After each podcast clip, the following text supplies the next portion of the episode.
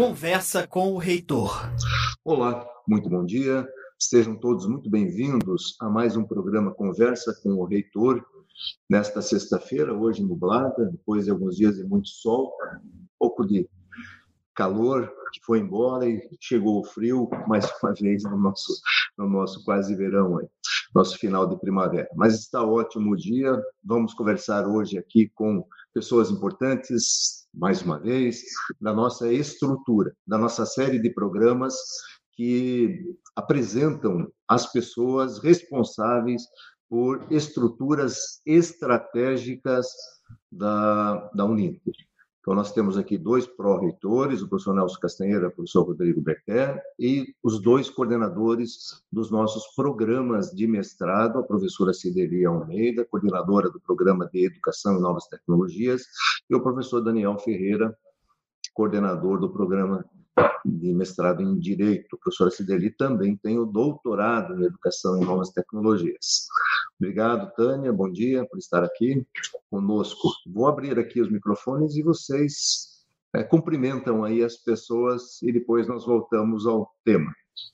Começamos pelos mais antigos? Não, começamos pelas senhoras, né? Cideli, começa pelas falando, por favor. Bom dia, um prazer imenso estar aqui com todos vocês para a gente conversar a respeito, então, do programa de educação e novas tecnologias que contempla mestrado e doutorado. Muito bom, né? Estamos novamente, faz um ano que estivemos conversando, eu estava pensando agora, né, antes de vir para cá, e, e já passou, né? Foi tão rapidinho. Legal. Bom dia. Castanheira? Liga o microfone. Bom dia a todos e a todas. É um prazer estar com vocês mais uma vez e vamos abordar alguns assuntos interessantes sobre eh, os cursos de pós-graduação Lato Senso, para que vocês saibam que o, né, o que é que nós vamos fazer em 2022, quais são as novidades, que isso é muito importante para vocês que estão à frente dos polos. Mais uma vez, um ótimo dia a todos, um bom final de semana a todos. Benhur, eu devolvo a palavra. Berté. Bom dia, magnífico reitor. Me sinto honrado em estar aqui nessa mesa tão grandiosa, né? Com grande sapiência, né? Isso é um conjunto de sabedorias, né? Gostaria de agradecer muito e dizer a importância desse momento e dizer também os desafios que nós enfrentaremos em 2022 na pró-reitoria de graduação. E um dos grandes desafios, e que é bastante importante, é cada vez mais aproximar os programas estrito senso da graduação. Isso é muito importante. E vamos fazer uma aproximação. Já tenho feito um trabalho com a professora Ciderli durante o ano, né? E vamos conversar com o professor Daniel também, professor Nelson Castanheira. A ideia é a gente aprimorar cada vez mais e nos aproximarmos cada vez mais. Perfeito. Muito bem, professor Daniel, por favor. Bom dia a todas e a todos. Magnífico reitor. É repito o que disse o professor Berté, é um prazer e uma honra estar aqui, poder compartilhar com a comunidade acadêmica da Uninter tudo que nós temos feito, o que pretendemos fazer e quais são os desafios para 2022. Será um prazer ter uma conexão maior com a professora Cideli no próximo ano. Vamos nos encontrar presencialmente, se Deus quiser. Professor Berté, vamos reforçar nossa atuação perante a graduação, não apenas de direito, mas para todas as demais afeitos à nossa área. Muito obrigado, magnífico reitor. Continuamos aqui na expectativa. Muito bem. Cumprimentos aí, né, já feitos por todos. Eu vou uh, de forma muito objetiva aqui, porque o que interessa é falarmos sobre os nossos programas, sobre também essa integração uh, com a graduação, agora com o nosso novo pró-reitor, professor Berquer. Mas eu gostaria só de mostrar rapidamente aqui para vocês como é que funciona a questão, o que é né, a nossa coordenação, a CAPES, e como ela está estruturada. É, a CAPES ela tem uma estrutura é, vinculada como fundação, né, vinculada ao Ministério da Educação. E a CAPES tem uh, algumas áreas de avaliação e, abaixo dessas áreas, os coordenadores de área. Uh, nós temos aí feito algumas discussões em relação a essa questão de quem são né, essas, essas pessoas, quem são a, a, as pessoas que compõem as áreas de avaliação, os coordenadores de área. Mas como que eles estão estruturados? A CAPES tem basicamente dois grandes níveis. O primeiro nível são os colégios. Nós temos três grandes colégios. O primeiro deles é esse de ciências da vida, que abrange ciências agrárias, biológicas, ciências da saúde. O segundo colégio é o Colégio de Humanidades, que nós temos as ciências humanas, onde nós estamos aqui com o curso de educação. Uh, temos ciências sociais aplicadas, onde também estamos com o curso de direito, e linguística, letras e artes. E o terceiro colégio é o Colégio de Ciências Exatas, Tecnológicas e Multidisciplinar. É onde nós provavelmente entremos aí com uma PCN, no próximo ano, aqui com um curso interdisciplinar, que são três grandes áreas né, dentro desse colégio: ciências exatas e da terra, engenharias, tem quatro engenharias divididas aqui, né, diferentes naturezas de engenharias, e o multidisciplinar, que é algo interessante para nós, tanto na área de ciências ambientais, ensino ou interdisciplinar, é, e que nós pretendemos apresentar pelo menos uma PCN dentro de, desse contexto. E os coordenadores de área, as grandes áreas, são pessoas que estão é, vinculadas às universidades de uma forma geral. Eles fazem parte da, de, um, de um grupo colegiado né, que tem uma função específica junto à CAPES, né, junto a cada uma das respectivas áreas, para fazer definições né, específicas por meio dos seus documentos de áreas. É, na verdade, nós temos uma crítica considerável a determinadas áreas, porque coordenadores é, e suas, né, as suas equipes, né, as suas áreas, eles acabam legislando, criando regras aí que não estão postas em nenhuma legislação, mas estabelecem regras que as instituições têm que cumprir de alguma forma. Né? A estrutura, a, a formatação do modelo é excelente, mas, como em toda corporação, né, que isso aqui não deixa de ser uma corporação de ofício, nós conhecemos a história em relação às corporações de ofício, acabam se unindo em torno de interesses próprios e não exercendo aí é, aquele papel que seria mais relevante, que seria de conduzir com equidade, equilíbrio, harmonia a questão dos cursos de estricto senso no país. Esses consultores aí que compõem as áreas são acadêmicos, obviamente, né, com reconhecida experiência, blá blá blá. São na grande maioria deles pessoas que têm vínculo com as eh, universidades públicas, né, porque é onde tem pessoas com tempo e né, e, e, fazem parte, vamos ver aqui na educação, por exemplo, né, a quem coordena é esse professor da Universidade Federal da Bahia, o coordenador adjunto é um professor conhecido aqui da Federal do Paraná, o Ângelo Ricardo de Souza. É, aí vocês veem né, que as coordenações de uma forma geral.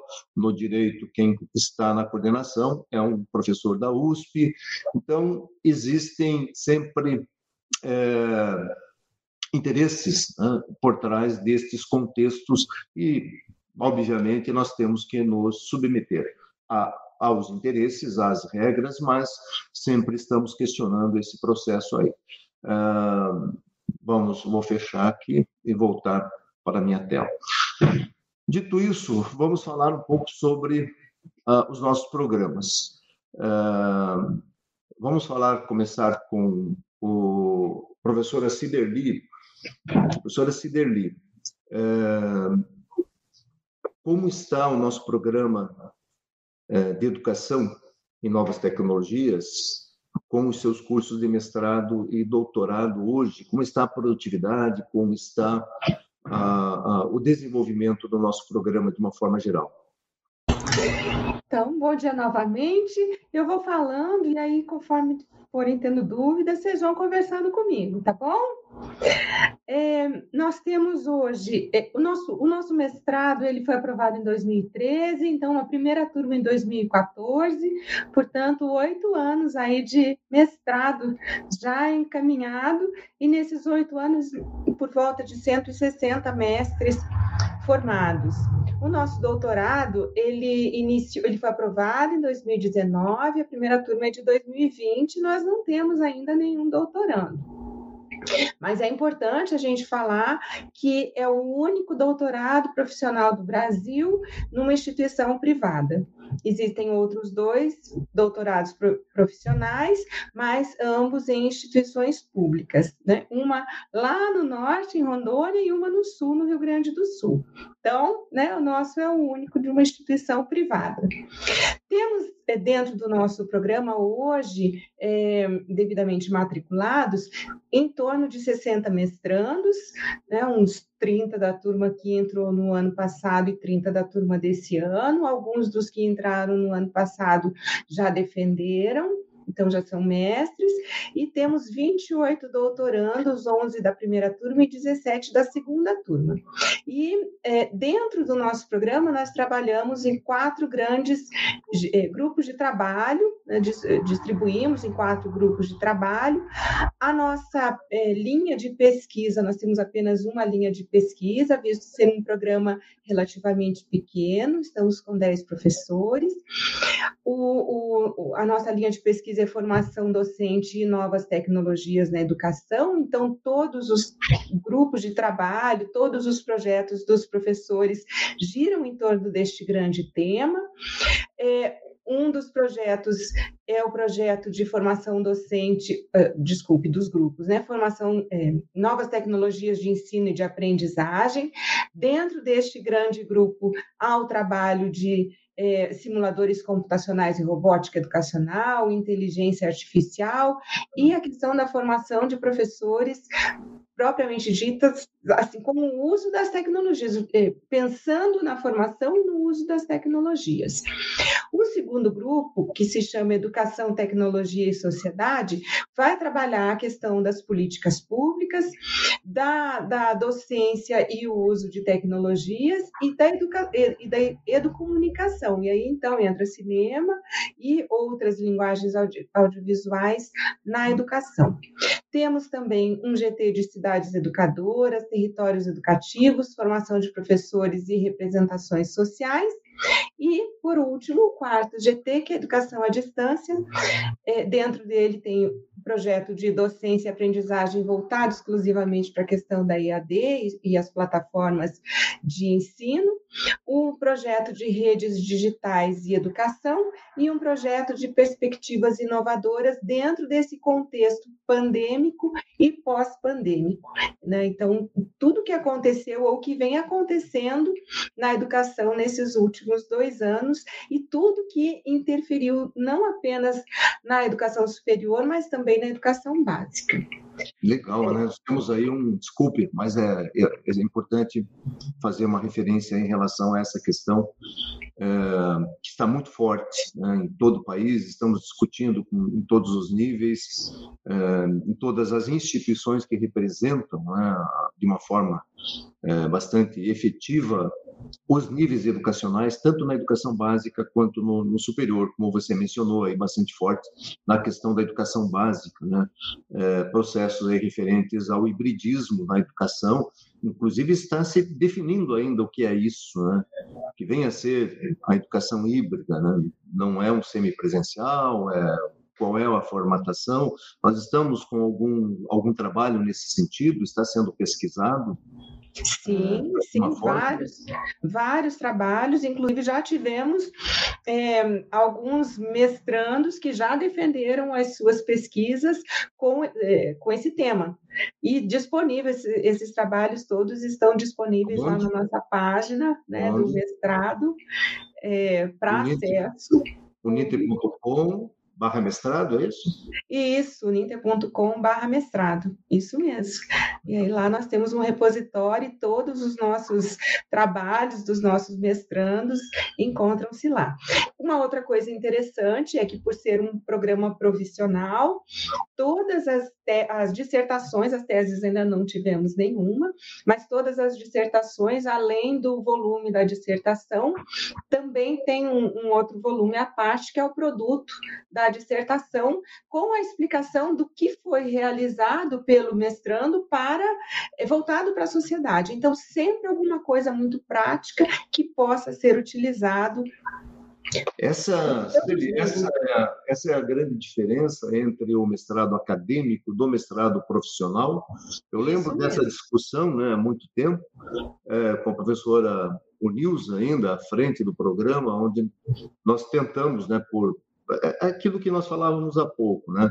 Natureza das pessoas. As pessoas sempre trabalharam dentro de um contexto, né? Como foi a saudosa professora Nilza, e ela trabalhava com a mentalidade, né? O modelo mental do, do, do programa acadêmico. Né? Nós não tivemos a aprovação do programa acadêmico e tivemos uma recomendação, inclusive, de consultor externo, um desses membros, um dos membros né, de uma, da comissão diária, que nós fôssemos para o profissional. Ela acabou aceitando, rendeu-se e nós apresentamos o profissional que foi aprovado. Qual, é, qual, é, como você definiria essa grande diferença entre o mestrado acadêmico e o profissional? Eu vou te dizer, professor Benhur, que eu vim de um programa acadêmico também, interdisciplinar, mas acadêmico. E, a princípio, a gente sente, sim, essa dificuldade de compreender essa diferença.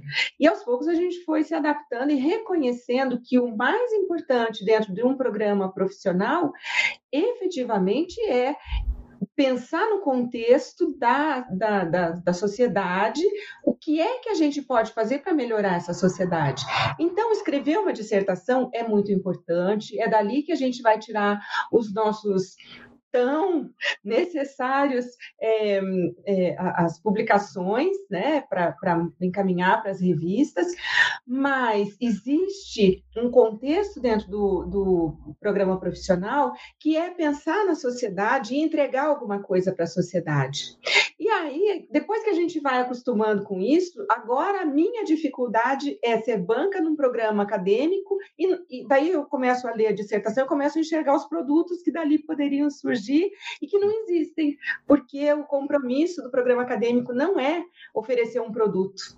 E, e, parece que fica faltando alguma coisa. Né? Então, hoje a gente já tem essa mentalidade de quando vem, quando o, o, o candidato vem para o processo seletivo, já nas bancas, a gente já começa a ouvir o projeto. Lógico, eles vêm com um projeto sem pensar em produto, apesar da gente colocar a necessidade do produto já lá na descrição do projeto. Mas eles ainda não têm muita ideia do que é isso. E quando eles vêm para essa primeira banca, a gente já começa a pensar: ah, o produto dele poderia ser né, um e-book, um, um vídeo, uma, um curso, uma patente, um software, um aplicativo, né? Estou com um companheiro aqui, está derrubando as coisas. Então, é, a gente começa a pensar o que é que esse projeto pode contribuir efetivamente com a sociedade. É um olhar. Depois que a gente pega, a gente pega mania, a gente não consegue soltar mais. Né? A gente quer ver esse produto em todos os trabalhos que a gente lê. As pessoas também é, perguntam como, como foi para vocês aí trabalhar nesse contexto da pandemia, né? dentro da nossa realidade, né, da Uninter. Daniel já fala um pouquinho sobre isso também, mas como foi isso no, no no, no estricto senso. Né? Olhe, como a nossa instituição é prioritariamente, né, a gente tem muitos cursos de educação à distância, eu não sei dizer quantos estúdios nós temos disponíveis para esse trabalho, acho que você ou o professor Berté pode nos ajudar, professor Castanheira, né? Mas o que aconteceu? No dia seguinte à, à ordem né, de que não era mais para ficar na instituição, isso foi assim, do dia para a noite mesmo, para todo mundo, né? A partir de amanhã não vem mais para cá, fica em casa, proteção total. Não houve nenhuma aula é, comprometida, banca, absolutamente nada. Imediatamente nós começamos a fazer o uso da plataforma do, do sistema do, do ambiente virtual que nós tínhamos e começamos a explorar, sendo um programa de educação em novas tecnologias, explorar outras plataformas dentro daquilo que a gente poderia fazer para poder é, fazer com que os alunos não tivessem nenhum problema com relação aos nossos encontros, às bancas, aos seminários. Então, tudo ocorreu desde a primeira semana, lá em março do ano passado, né? Dentro do que estava programado para acontecer. Tudo presencialmente, nenhuma aula, então, gravada para né, para ninguém dizer depois, ah, é uma, um, é, o mestrado ocorreu de forma, utilizando a modalidade de distância, não, foi tudo realmente presencial, é, fazendo uso dessas plataformas. É, aqui, para nós, foi muito rápido. Nós vimos muitos programas, como você já falou, especialmente das instituições públicas, que levaram quase o ano passado inteiro para se adaptar e retomar essas aulas e os encontros. Mas, realmente, nós aqui nessa... Virou, virou um ano ano sabático aí para muita gente, né, da instituição pública, aí o ano de 2020 e 2021 também para alguns, né? Muito bem, obrigado. Depois eu quero voltar para fazer propaganda do processo seletivo que já está aberto. No final você faz a propaganda, então, para o pessoal gravar. Tá. Daniel, fala um pouco agora você sobre né, essa, essa atividade que você vem desempenhando conosco. Eu nem lembro quanto tempo você já está com a gente, Daniel quase cinco anos, magnífico. Nossa senhora, passa rápido. seis meses eu completo cinco anos de casa, impressionante. Quero dizer a todas e a todos aqui que estão nos acompanhando que o nosso mestrado em Direito, mestrado acadêmico em Direito, ele foi inaugurado em 2016. E mais do que isso, nós nem tivemos ainda um ciclo avaliativo terminado. Por quê? Porque nós sofremos recentemente, aliás, a CAP sofreu com repercussão a todos os programas do Brasil, uma suspensão da avaliação quadrenal. Aquilo que já era para termos resultado ao final desse ano deve ficar para meados do ano que vem, é o que tudo indica. Portanto, nós não temos ainda a firme resposta da agência em relação aos acertamentos da condução do programa. Mas mais do que isso, o programa se constrói. Eu apenas estou na condição de responsável por apresentar informações, porque nós trabalhamos com uma organização colegiada, tudo é o colegiado que ensine, portanto, nós estamos caminhando, eu diria, na perspectiva de consenso. Isso nos deixa muito confortáveis, porque nós não temos nenhuma dificuldade em corrigir rumos se porventura necessário. Nosso programa tem por objetivo formar mestres e doutores, portanto, nós já temos uma expectativa institucional de apresentarmos a PCN para o doutorado em Direito. Antecipo, isso só está a depender agora dos novos documentos de área. Como o professor bem, bem referiu, nós dependemos de normativas da agência e da própria área de concentração, da nossa área, que é o direito, e nós temos ali normas específicas que honestamente digo, são muito mais rigorosas que várias outras áreas. Por quê? Porque nós somos do direito. E efetivamente o direito é, é, aquela área em que as pessoas gostam de dizer o que é possível, o que não é possível e como pode ser feito. E nós estamos sujeitos a regulações de quem está no segmento e é o detentor naquela oportunidade do poder. Isso cria regulação e há uma discussão se aquilo é legal ou não é legal. Mas ainda assim, enquanto não se declarar ilegal, nós vamos cumprir todas as regras da CAPES. E nós temos preocupação com a ética e com a justiça, de modo que a nossa contribuição não é exatamente impactar a sociedade de uma forma direta, mas indiretamente possibilitar a sociedade que frua dos resultados das pesquisas por meio de crítica, reflexão e incrementação das possibilidades no que diz com a aplicação do direito pelo Poder Judiciário, na aplicação do direito pelos tribunais de contas, na criação do direito pelo Poder Legislativo e na fiscalização da aplicação do direito em casos concretos, ou mesmo de relações contratuais ou privadas, em perspectiva do Poder Judiciário. Portanto, as nossas investigações transitam pela sociedade buscando a justiça, especialmente a justiça social. Que isso nos traz de referência? Nós temos uma área de concentração que é poder, Estado e jurisdição. Portanto, como disse, nós nascemos para apresentar não soluções, porque nós não estamos aqui no mestrado profissional que busca resolver problemas concretos, professor Benhur. Essa experiência nova de programas profissionais em direito tem sido vislumbrada a partir de criações plurimas. São programas que contam, muitas das vezes, com escolas de formação de magistrados e de promotores, procuradores, na constituição do programa. Portanto, ele é feito de modo a atender demandas específicas. Poderia haver hoje uma demanda num programa profissional de reflexo da Covid. Nós investigamos isso no nosso programa. Eu mesmo escrevi artigos sobre isso. Outros professores pesquisaram repercussões na economia, nas relações de consumo. Recentemente tivemos no Enfoque uma mesa tratando disso. Reflexos da pandemia. A pandemia durante, antes e numa perspectiva numa projeção de futuro. Portanto, nossas pesquisas, elas têm impacto real, embora não sejam mensuradas por produtos que a professora Ciderli bem entrega ao mercado. Nós não temos isto como praxe, sem prejuízo de eventualmente oferecermos uma minuta de um projeto legislativo, como já aconteceu, nós podemos oferecer, como tem acontecido, pareceres. Eu mesmo, recentemente, a professora Estefânia também, atuamos com Amigos Curi na representação de, de uma nata associação, no meu caso, de Estudo Brasileiro de Direito Administrativo, que ingressou num processo no Superior Tribunal de Justiça, afeito ao regime de recursos de recursos repetitivos, que significa dizer, nós, com a nossa experiência, com a nossa pesquisa, com a nossa formação, com a agregação de valor pelos próprios mestrandos, informamos ao Poder Judiciário qual seria a melhor forma de proceder no caso concreto.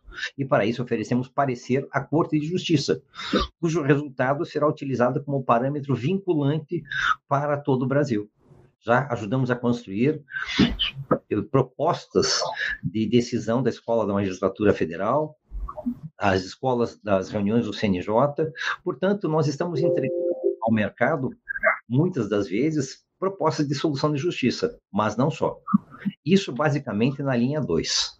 Na linha 1, um, nós temos uma demanda distinta. Ela trabalha com teoria e história da jurisdição.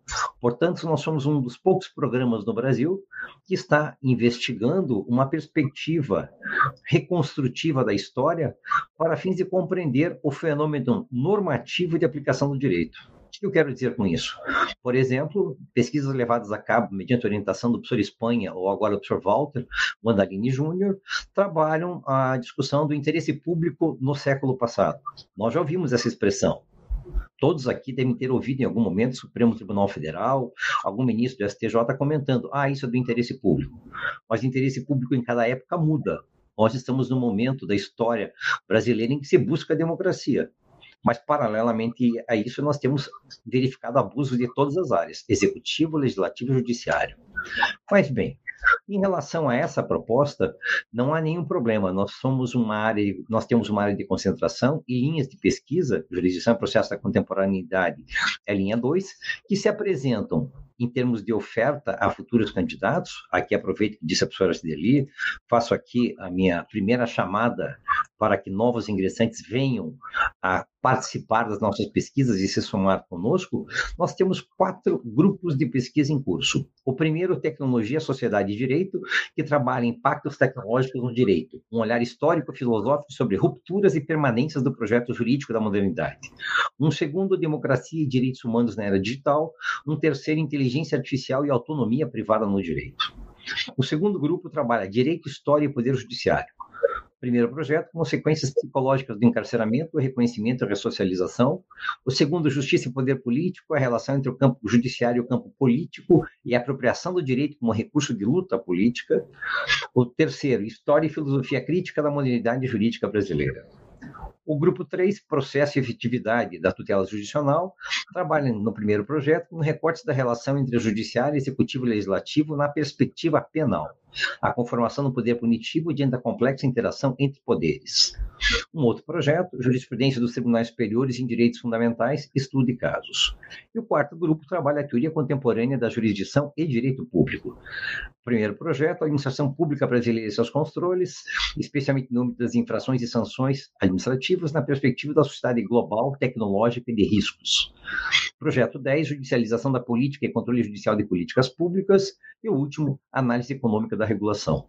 Portanto, nós temos uma pleiade de projetos que atendem praticamente a quaisquer demandas na área do direito algumas mais na perspectiva histórica, filosófica, sociológica, política, e outras no direito, eu diria, no direito posto, de um modo dogmático. Aqui nós trabalhamos com direito constitucional, com direito administrativo, com direito internacional, público e privado.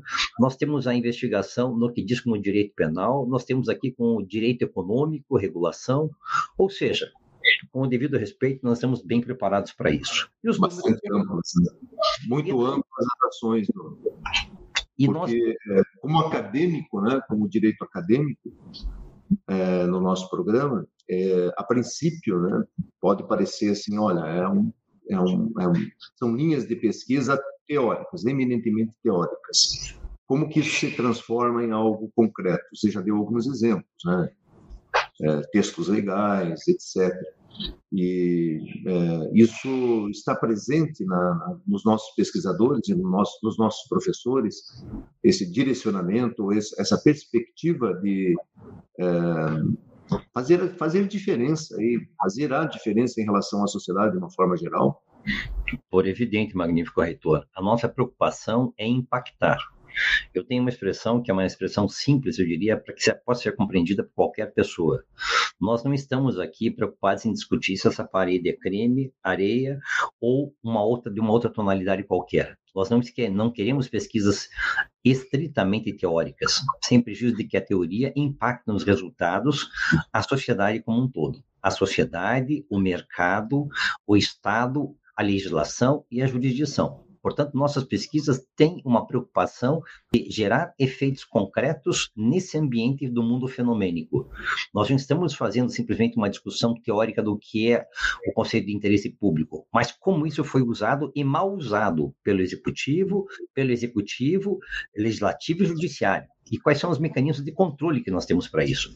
Portanto, nossa preocupação é muito mais de controlar o exercício das funções estatais, das relações privadas, para evitar, para evitar abusos. Abuso, seja abuso econômico, por exemplo, de quem detém o poder, abuso político, de quem está exercendo o poder político, sem prejuízo de figurar como chefe de Estado, por exemplo, ou eventualmente de chefes de governo, e os próprios abusos do legislativo e do judiciário.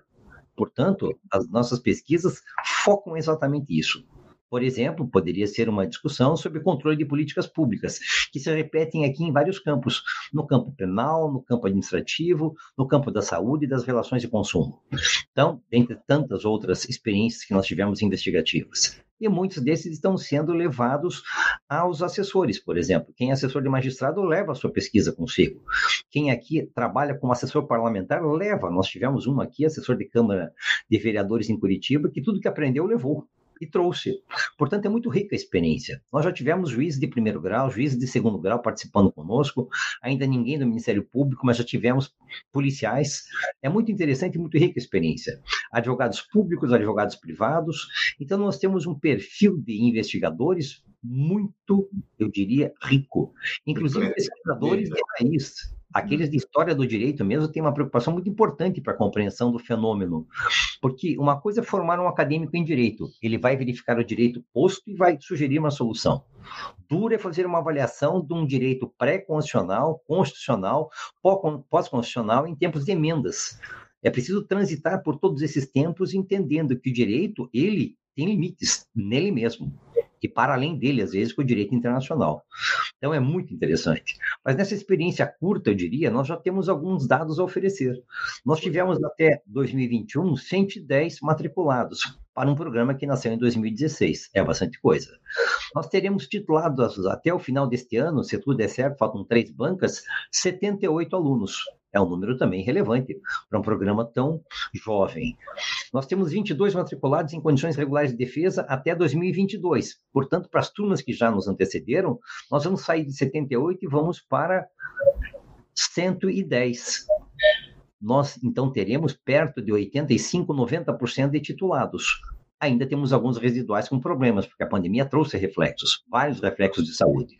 Nós tivemos pessoas acometidas no corpo docente, alunos comprometidos. Nós tivemos a aluna que foi a óbito, não por Covid, mas aí por um parto, o que era para ser uma bênção, acabou sendo uma, uma situação trágica. Isso reflete no corpo discente e docente. Não é possível imaginarmos que todos estamos sãos. no sentido pleno da palavra. Mas, em compensação, nós nunca tivemos tantas bancas como teremos esse ano, professora Cideli. Então, é engraçado. A Covid-19 nos trouxe um desafio. Primeiro, um problema, saber o que fazer com isso. Na sequência, um desafio, porque a infraestrutura tecnológica da Uninter nos deu total condição de manter o que nós já fazíamos. Não houve nenhum prejuízo com isso, mas nós trabalhamos com prejuízos, como eu disse, prejuízos familiares, prejuízo de ambientes profissionais. Na área dos direitos, os advogados sofreram muito com a pandemia, mas estamos retomando este fluxo de serviços, todos. Isso quer dizer que as perspectivas para o próximo ano são as melhores possíveis. Todos os nossos professores são, por razão legal, doutores, mas temos alguns pós-doutores já no programa. Nós temos centenas de produções técnicas por docentes e discentes nesse curto período, e temos de milhares de publicações em livros, capítulos de livros, artigos em periódicos e em anais e eventos. Portanto, estamos fazendo a lição de casa. O que falta é a participação de vocês que estão nos assistindo. Venham, será um prazer. Legal. Muito bom, Daniel. Vamos lá para mudar um pouco de, de, de, patamar. Vamos falar com o Berté agora. Professor Rodrigo Berté, você assumiu recentemente aí a nossa pró-reitoria de graduação e um dos aspectos relevantes que é nos cobrado pela própria CAPES é a questão da integração entre os programas de estricto senso com a graduação. Você já tem alguma perspectiva nesse sentido de orientação às nossas graduações?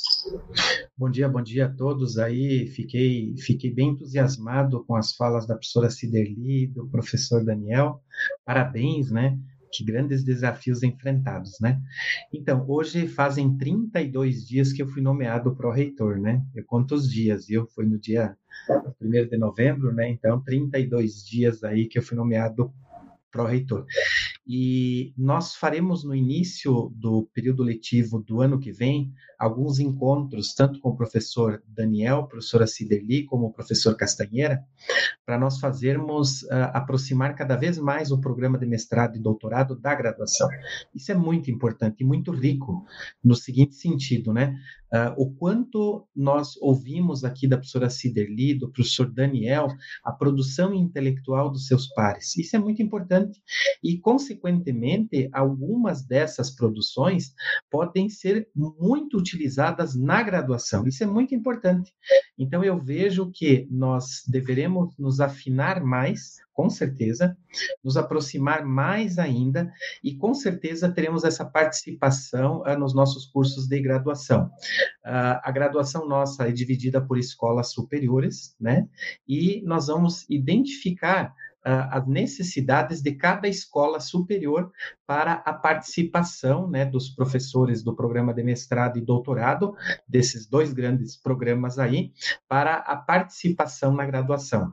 Eu vejo isso como algo muito importante. Nós percebemos assim o quanto se produzem né, nesses programas, tanto mestrado quanto doutorado. Os produtos intelectuais são, são fabulosos, né? E o quanto uh, a gente percebe que que há um estímulo por poucas conversas que eu tive com a professora Cideli, mais poucas ainda com o professor Daniel ainda, mas dizendo assim o quanto a gente percebe uh, a busca constante dos docentes em estarem se aperfeiçoando, em estarem buscando cada vez mais o conhecimento. O que nós temos que fazer agora é socializá-lo, democratizá-lo. Olha que palavra bonita, né? Democratizá-lo uh, na graduação. Isso é muito importante. E no dia a dia, nós todos estamos estudando o tempo todo, né, professor Benhor? Eu, na semana que vem, na quarta e na quinta, vou apresentar um trabalho lá no Hospital Albert Einstein, em São Paulo, e descobri que a apresentação vai ser no Butantan. Eu não conheço o Butantan, vai ser muito bacana, né? E o meu trabalho lá é de nanobiotecnologia aplicada a doenças neurodegenerativas, que é uma área que eu estou entrando na área de neurociência muito forte. E o trabalho foi aprovado no 11º Congresso Internacional de Neurociência e Doenças Degenerativas. Então, o tempo todo nós estamos estudando. E no Prograde, que é a pró-reitoria de pós-graduação, falando um pouquinho mais, professor, o professor Benhur ainda não sabe, mas o ano que vem nós estamos criando um programa, eu não contei ainda para ele, né? Junto com a professora Denise, da da Pró-Reitoria Institucional e a Escola de Polos, nós vamos dar início a um programa de educação continuada com os nossos professores. Um grande programa, nós fizemos um levantamento com as escolas agora, nesses 32 dias, o professor? Fizemos um levantamento aí das necessidades que as escolas têm para a nossa semana pedagógica. Como nós não vamos atender todas, porque é um período curto, nós vamos criar um programa junto com a professora Denise, nossa querida professora Denise, Escola de Polos, nós temos um time maravilhoso, que são comandados pela professora Denise a professora Fran, e nós vamos criar um programa de formação continuada para os professores durante o ano inteiro. Além de que, professor Benhur, nós vamos botar em prática um programa que saiu da reitoria, que é um programa de saúde mental. Nós vamos criar o projeto Horta Viva e o projeto Farmácia Viva, ou seja, no âmbito das nossas instalações, da nossa reitoria.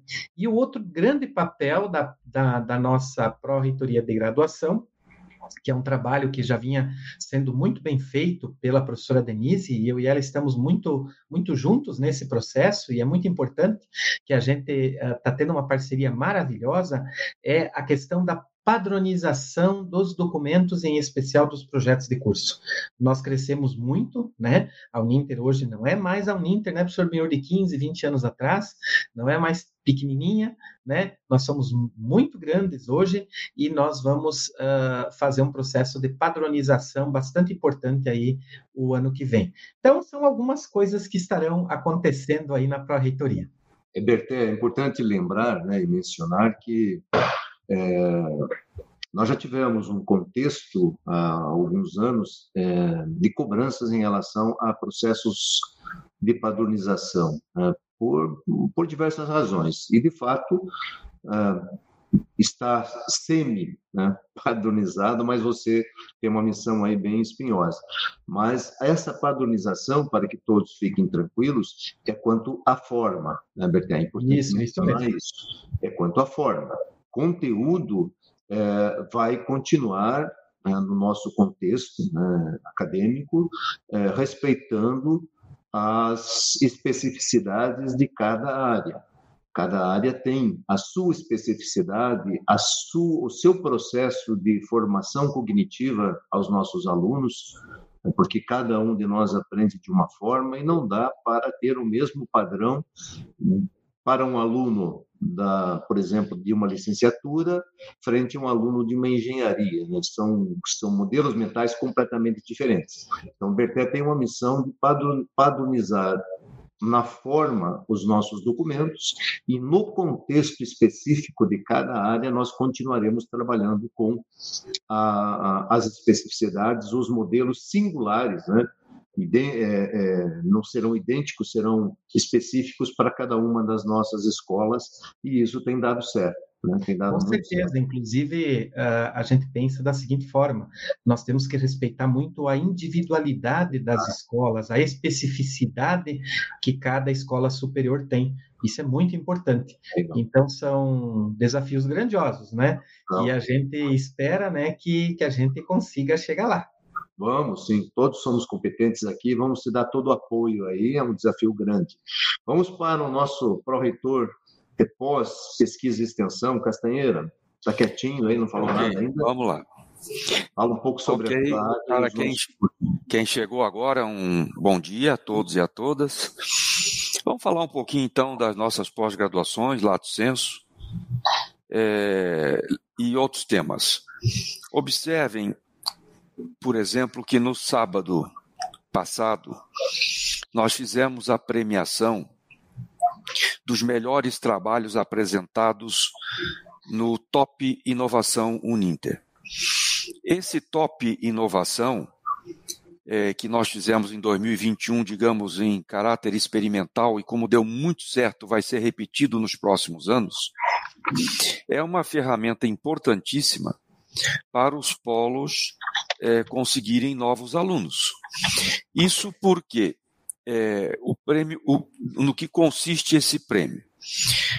É, nós chamamos não só alunos, mas ex-alunos e quem nunca esteve na Uninter para apresentar projetos que tenham sido implantados com êxito, com sucesso, ou numa empresa, ou numa localidade, é, uma cidade como um todo, o país que seja.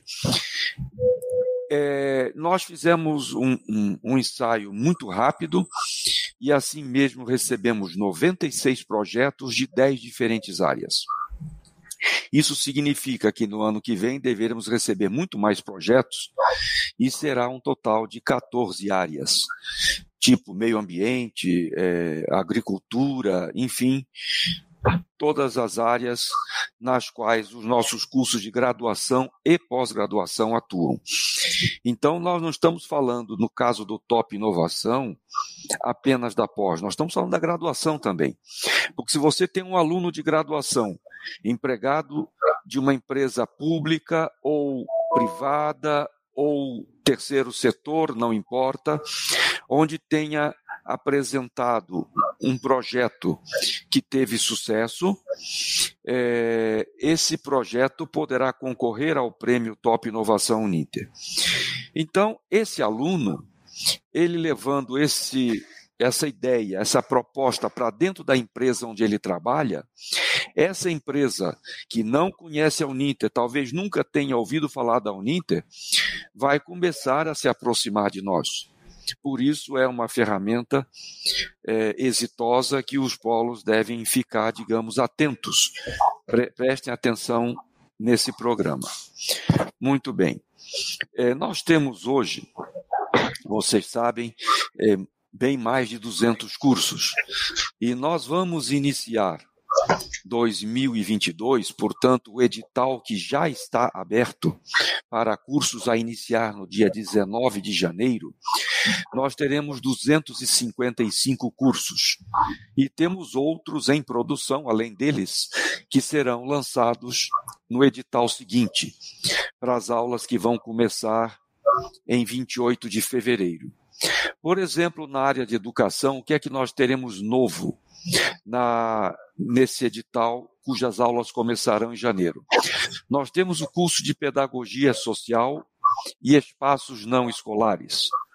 Nós temos uma proposta, o curso denominado Proposta Pedagógica e Itinerários Formativos no Ensino, que está totalmente alinhado com é, os, os itinerários formativos que são propostos nos cursos técnicos. Né? Os cursos técnicos que a Uninter já tem lançado em algumas localidades do estado do Paraná e, se Deus quiser, será ampliado para outros locais. Nós temos na área pública um curso chamado Gestão Educacional e Municipal para o Desenvolvimento de Cidades Educadoras. Teremos também Gestão de Turismo e Hospitalidade e o curso é, cujo nome é simplesmente Gestão Pública, que já no primeiro dia do, do edital já matriculou quatro alunos. É, na área de, de, de, ciência política, como ano que vem já é um, um ano de eleições, nós teremos o curso de comunicação eleitoral e marketing político. Nós vamos ter na área de negócios, é, na, na subárea comercial e marketing, gestão de mídias sociais e gestão de franquias.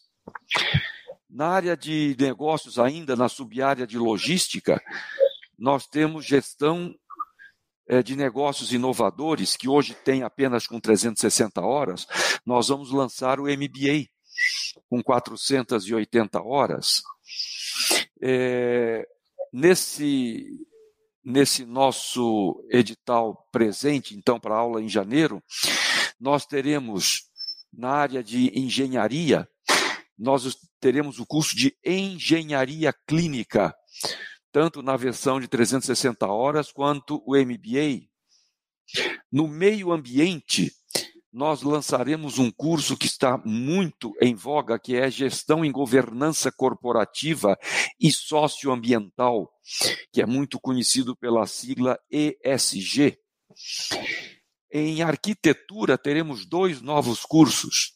Teremos arquitetura aplicada à saúde, bem-estar e neurociências, e teremos o curso Gestão Estratégica em UX Design. Na área desportiva, os cursos que nós temos hoje e que eram eram passado é, em convênio com a empresa que detinha os direitos de, uh, do, do, Pelé, de uso de imagem, eles, ter, eles sofrerão é, alteração nos seus nomes, porque essa parceria ela não está mais presente. Por isso, houve a necessidade na alteração do nome dos cursos. E temos, e temos em parceria, pois não? Fala aí das parcerias do futebol. Sim, e temos em parceria com, a, é, com o curso, é, com o clube é, do Porto, lá em Portugal, Esporte Clube Porto, nós temos um curso chamado Gestão Executiva no Futebol. Esse curso tem muitos diferenciais positivos, porque além de ser uma parceria internacional, terá a participação de profissionais da área, de atletas da área. Temos ainda sendo prospectada uma parceria com um, um, um clube é, da Argentina, tá? É, o clube River Plate, que está em encaminhamento. Então, é uma área que vai, é, com certeza, crescer muito em 2022. A área da saúde, que já é grande por natureza, terá também um curso novo a partir de janeiro: Gestão e Liderança em Serviços de Saúde. E, finalmente, na área de comunicação. Na área de comunicação, estamos lançando quatro novos cursos. Primeiro, Branding e Comunicação Digital. O segundo, Jornalismo Digital. O terceiro, Comunicação, Cultura e Consumo. E o quarto, comunicação política e no setor público. São, portanto, novos cursos que significará novos alunos, significará o crescimento do lato senso. É, como o professor Benhu já mencionou, o nosso mantenedor já sinalizou que ele gostaria é, de ver os projetos de mais um doutorado, no caso do direito, e dois mestrados, para que nós possamos, quando esses cursos estiverem aprovados, pleitear é, a transformação em universidade. Isso é, é um bom sinal. Eu acredito que nós teremos êxito nesses lançamentos, mas não se esqueçam que tudo que for proposto em 2022, se aprovado, nos será comunicado pela CAPES em novembro. Portanto, serão cursos para 2023. E no caso do doutorado, nós ainda estamos na mão da CAPES, aguardando, né? A, a, avaliação do nosso mestrado, que nós acreditamos também que será exitosa. Muito Legal. bem.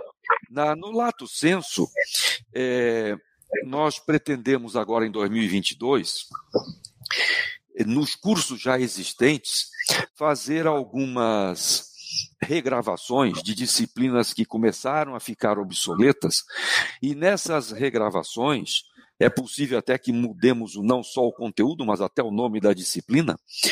Nós pretendemos também utilizar ferramentas, tecnologias que hoje já estão disponíveis na graduação, principalmente na área da saúde e nas engenharias, que são é, aquelas ferramentas da Algetec.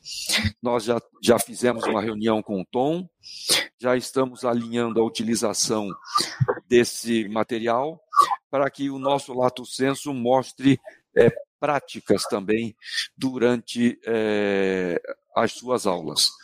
Então, não é apenas dizer que tem que ser engessado o braço, nós vamos mostrar como tem que ser feito. Né? Uhum. É, quais são é, as, as práticas adotadas para essa finalidade. É, Falou-se muito em CAPES, mas saibam que a CAPES ela regula é, o estricto senso. Né? No lato senso, nós temos outro organismo que tem essa função, que é o INEP, né? o Instituto Nacional de Ensino e Pesquisa Anísio Teixeira, que também nos, nos ingessa em, em alguns momentos, mas não é tão engessado como o estricto senso, graças a Deus. Muito bem. É, durante esse ano e dez meses de pandemia, é, o que é que nós nos obrigamos a fazer no lato senso? Nós é, não ofertamos mais aulas, não ofertamos mais cursos presenciais. Portanto, é 100% EAD. Né? Isso mostrou, inclusive financeiramente falando, um resultado muito positivo. Né? Isso porque as turmas presenciais elas se tornam muito caras, né? porque são poucos alunos e o professor tem que ser pago. Então, no caso de EAD, é, foi, foi, digamos, um, um, um, sucesso, principalmente porque algumas pessoas que passaram a trabalhar em home office passaram primeiro a acreditar no que elas duvidavam, que é a possibilidade de à distância aprender, a possibilidade à distância de se comunicar, porque as reuniões nas empresas passaram a ser online. E eles aproveitaram que estavam em casa e se prepararam para o período de pós-pandemia. Não é esperar a pandemia passar para depois ver o que, que eu vou fazer. Não, estão se preparando, fazendo cursos de pós, ou para ingressar no mercado ou para se manter nele. Porque apesar da pandemia, as tecnologias continuaram a ser desenvolvidas, continuaram a ser modificadas, e as pessoas precisam não só saber que elas existem, mas tem que saber utilizá-las onde é que elas são aplicadas. E por isso também nós criamos na, no Lato Senso uma área nova de cursos de tecnologia da informação, a área de TI, que começou né, muito calmamente com um curso e hoje já tem seis, e, e será ampliada. Então, é, a pandemia, digamos, nesse sentido de crescimento do lato, do lato senso, ela foi positiva. Vocês verificaram, por exemplo, nos polos, o enfoque que nós temos todo ano, teve uma participação é, muito grande de quase 2 mil alunos, de instituições, inclusive parceiras, né? é, teve apresentação de centenas de trabalhos de pesquisa, foi um êxito muito grande também. Então, eu, eu quero é, agradecer aos polos essa parceria que vocês têm conosco, essa participação no enfoque e peço que é, abracem o Top Inovação como um novo produto para que vocês possam entrar dentro das empresas públicas, privadas e terceiro setor através dos nossos alunos e através dos nossos ex-alunos. Né? E é, quando tiverem, digamos, uma ideia de um curso de pós que seja aparentemente muito boa, nos comunique que o nosso setor de pesquisa da Uninter fará uma pesquisa nacional e verificará se essa ideia aparente muito, aparentemente muito boa não é realmente uma ideia excelente. E o curso será automaticamente prospectado. São cursos que às vezes nascem com disciplinas que já estão gravadas e são utilizadas em outros cursos. Para que vocês tenham ideia, nos últimos é, três anos, 19, 20 e 21, e já incluindo no número que eu vou dizer, as disciplinas dos cursos já prospectados e para lançar em janeiro e fevereiro, nós temos novas 1.740 disciplinas diferentes. Então, são 1.740 peças de um Lego que dá para montar desde um cachorrinho até um avião supersônico. Nós podemos criar novos cursos tranquilamente, sem a necessidade de aguardar né, que o professor produza, que o estúdio tenha vaga. Então, ideias boas são sempre bem-vindas. Agora vamos à rodada final de despedidas aqui, porque nós já estamos a uma hora e seis minutos. Começamos pela Cibeli. Ok, muito obrigada pelo convite. Foi um prazer estar aqui com vocês. Processo seletivo de mestrado e doutorado aberto desde o dia 30 de novembro. Prova online no dia 1 de dezembro. A prova será no mesmo modelo da graduação. 1 de dezembro. Desculpa, 1 de fevereiro. 1 ah, de fevereiro. Desculpa, primeiro de fevereiro, prova online, no mesmo, nos mesmos moldes das provas lá da graduação. Então, dá para fazer de casa, né, na, no conforto celular. Faz a, a matrícula, né, faz a inscrição lá. O, o edital já está disponível na nossa página do mestrado e do doutorado. Legal. Daniel, se despedindo. Muito obrigado, magnífico reitor. Foi um prazer, uma honra compartilhar experiências e pretensões com os meus pares aqui. E gostaria só de finalizar dizendo: venham para o mestrado em Direito do Uninter, porque, com, ainda que com esse pouquíssimo tempo de vida, nós já temos cinco doutorandos na UFPR, um na Universidade Clássica de Lisboa, um na PUC de São Paulo, temos mais três aprovados, um aprovado na PUC Paraná para 2022 e mais dois na fase final do processo seletivo da UFPR. Ou seja, na época são os novos que não vamos fazer a nossa vocação, que é criar professores e pesquisadores comprometidos com a justiça social. Nosso edital ainda não está aberto, estamos finalizando a partir de algumas novas, de algumas novas perspectivas normativas, mas em brevíssimo tempo estará disponível e deverá ser realizado em fevereiro. Nós, outra vez, não teremos prova por conta da pandemia, será a partir de um pré-projeto, análise de currículo e entrevista que faremos a seleção. Desde logo ficam todos com o um anúncio de que isso será colocado em breve no nosso site e será divulgado em mídias sociais.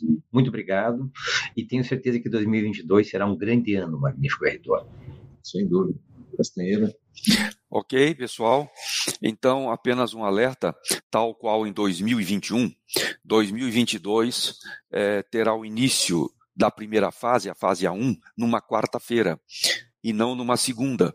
Isso porque é, como nós, em função de acordo sindical, teremos férias coletivas, o nosso retorno está previsto para 19 de janeiro. E no dia 19 de janeiro, uma quarta-feira, inicia a aula normalmente da fase A1.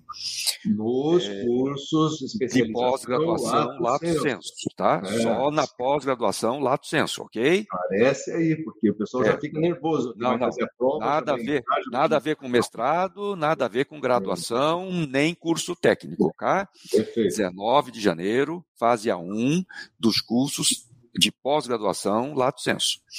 E é, quero desejar a todos não só um ótimo final de semana, mas um ótimo final de 2021 e um maravilhoso 2022 para todos nós. Grande abraço. Obrigado, Obrigado pela presença, Castanheira, Daniel e Cideli. Obrigado, Tânia, pela interpretação, Bárbara, enfim, todos que nos ajudaram aqui mais nesse programa.